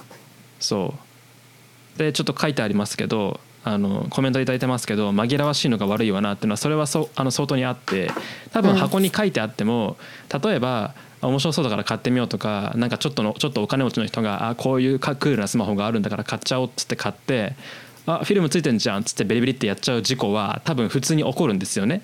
うんうん。絶対に、うん、それはねた結局多分どんなに注意書きを書こうが読まない人がいるから、うんうん、多分こう拒否できないというかなんかこうなんていうんでデザインすかねが悪いですね。まあ、デザインというか UI というかね。まあエラーを起こしやすいですよね。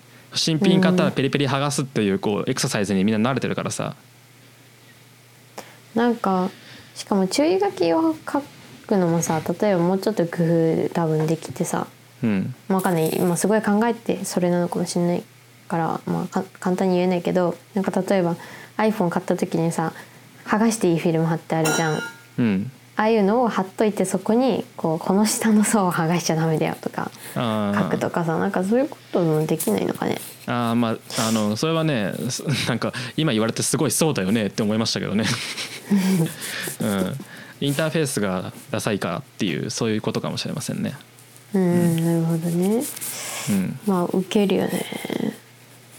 そうまああのなんかそれに対抗するように別の YouTuber あの Unbox Therapy っていうカナダの YouTuber がいるんですけどはい。その人が「いやお前ら使い方雑すぎだろ。俺のあの Galaxy Fold めちゃくちゃ元気やで」って言って そのノーカットでその Galaxy Fold を1,000回パカパカするっていう動画を上げてましたね。うん、めっちゃ面白いじゃんそれ。そう。いや面白かった。本当にもうなんか。その最後に壊れたらマジで面白いな まあその動画はちゃんと1,000回パカパカした後に全然大丈夫やでっていうまあもちろん話にはなってるんですけどね。まあそりゃそうでしょうね。もうめっちゃ耐久性テストとかしてるんだろう、うん。しね、してるみたいですねすごい。なるほどね、買いますか？いやーいや欲しいよね。いや欲しいよ。欲しいんだ、やっぱ。必要かどうかって言われたら全く必要ないですけど、うん、いや欲しいは欲しいですよもちろん。ね遊びたいよね。そう。もうあれですからね。折った時に折った時のカメラが1個。で開いた時にカメラがこっち側に3つ。で外側に3つついてるんですよあれ。いやば。や違うかな。2つ3つかな。内側が2つで外側が3つかな。まあ合計6個確かついてるんですよ。カメラが。は？頭おかしいですよね。それ二十何万するわ。そうもうちょっといろいろ頭がわなんかおかしいプロダクトなんですよね。でパカパカできるし。結構ギーク向けに作ったのかね。まあそのファーストモデルっていうのもあるから、まあ、最初の iPhone と同じですよ、結局、うんうんなるほどね。そうこれからメインストリームになっていくか黒歴史になっていくかっていうのはまああると思うんですけど、うん。うん。まあ、僕としてはすごく欲しいけどね、高すぎるなっていうのと、まあ、絶対壊すだろうなっていう、僕ちょっとあのあの結構なんていうの？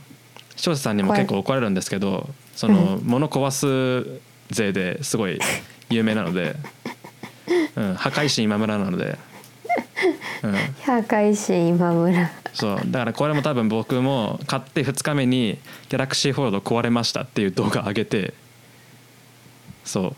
であのなんかコメント欄でぶったたかれるっていうことが多分起こりそうな気もする。じゃあ壊れても言わないでおきましょう あれどうなったんですか？っていう質問が来てもこう完全に無視するっていうね。そう無視。あれ？あれ？っつってそんなのあったっけ？っつって。そう。iPhone しアップル信者ですよって。アップルしないですよっつって。でもねこんなこと言いつつねあれですからアップルが折りたたみスマホを出したらねどれだけ高かろうが金を積むんですよきっと。そうやっぱアップル信者なんですね。いやうんなんかねそれはちょっとなんか税金的なところあるから、うん、やっぱり。税金は払わないといけないじゃないですかこれ義務だからやっぱり、まあその気持ちわかるわマジで。うん。私もスヌーピーめっちゃ好きで。おスヌースヌーピーのお菓子とか売ってたらもうそれが何味か何のお菓子かもう全く見ないでとりあえずレジに持っていく。もうこれも税金。もうあれですねメーカーとしては完全にこうなんかしてやったりな感じですね。そうディスプレイ無料交換してくれるならなんとかなりそう。お金かかりそう。うん。がその折りたたみギャラクシーフォールドって重い重いんですか？あまあ重いと思いますよ、うん。あの普通のスマホ 2, つ2つ分ぐらいは重いと思いますよ。ああそうなんだ。そう、まあ、結局ひら開いてタブレットとして使えるっていうところはありますけどね、タブレットサイズで使えるってところはあると思いますけど、タブレットとして買ってタブレットなのにこうコンパクトに持ち運べるみたいなこの捉え方で使ったら結構満足度高いのかな。まあそうかもしれませんね。私け携帯は軽くてちっちゃくていてほしいからな。もしもし？はい。あうん。いや。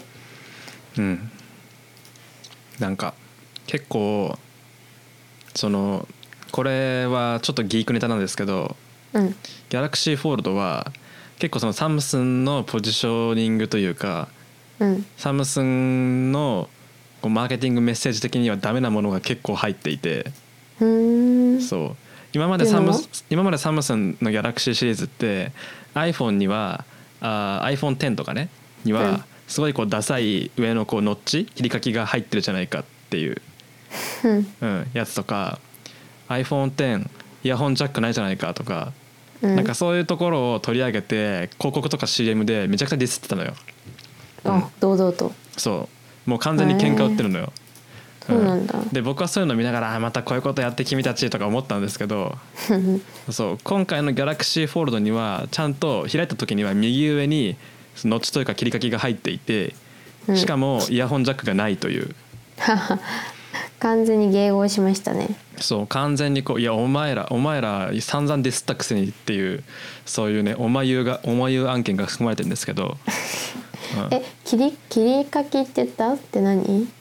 あの iPhone10 って上にこうカメラ部分があるじゃないですか。はい。画面の上の方に。うん。カメラ部があってそこだけちょっとボコってなってるでしょ？